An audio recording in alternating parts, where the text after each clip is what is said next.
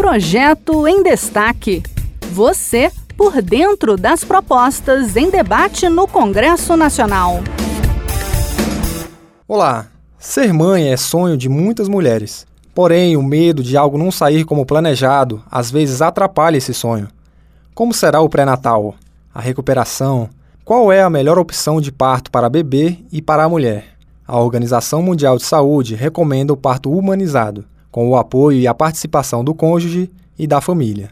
Por isso, está em discussão no Senado uma proposta que tem como objetivo estabelecer o Estatuto da Gestante, com 12 artigos que abordam as melhores práticas no atendimento à mulher antes e depois do parto.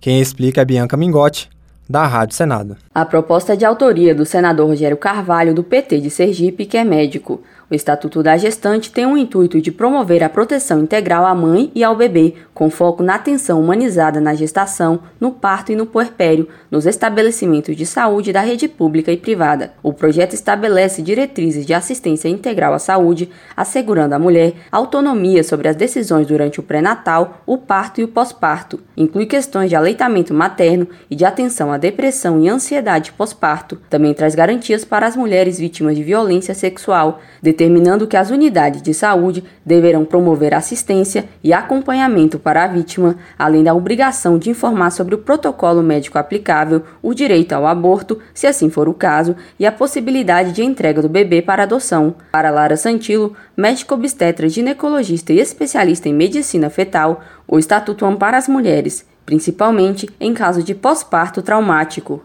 O Estatuto da Gestante, ele vem para amparar essa parcela da população vulnerável, que são as mulheres gestantes do ciclo gravídico puerperal, que muitas vezes são negligenciadas pelo sistema. É um estatuto bem elaborado, ele compreende que o protagonismo da mulher no parto tem que ser devolvido a ela, que isso não, não se deve a nenhum profissional de saúde, que a atenção básica de saúde no pré-natal precisa ser bem regularizada, e que no pós-parto é, essa mulher ela siga em acompanhamento, porque a gente conhece todas as atribuições de um pós-parto traumático, violento.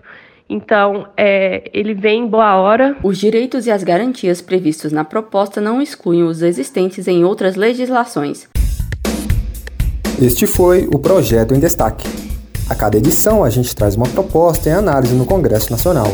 Você pode acompanhar o andamento desses projetos e opinar sobre eles em senado.leg.br/e-cidadania. Até a próxima!